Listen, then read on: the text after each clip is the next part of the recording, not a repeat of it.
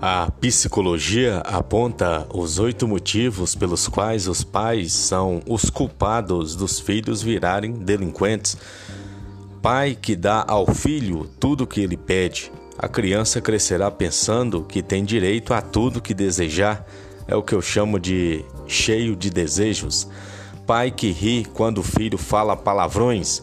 A criança crescerá pensando que o desrespeito é normal e engraçado pai que não repreende por mau comportamento, a criança crescerá pensando que não existe regras na sociedade. Pai que limpa a bagunça do filho, a criança crescerá pensando que os outros podem assumir as suas responsabilidades. Pais que deixam de assistir TV porque o filho grita quando tira do desenho animado. A criança crescerá pensando que não há diferenças entre adulto e criança, ou talvez idosos e criança, idosos e adultos.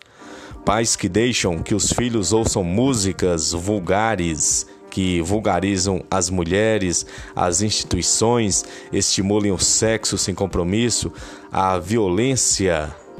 A criança precisa que haja autoridade, controle, diálogo, explicação.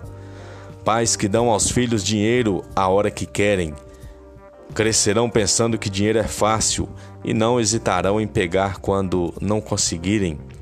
Pais que colocam sempre a favor do filho, independente de o filho estar certo ou errado.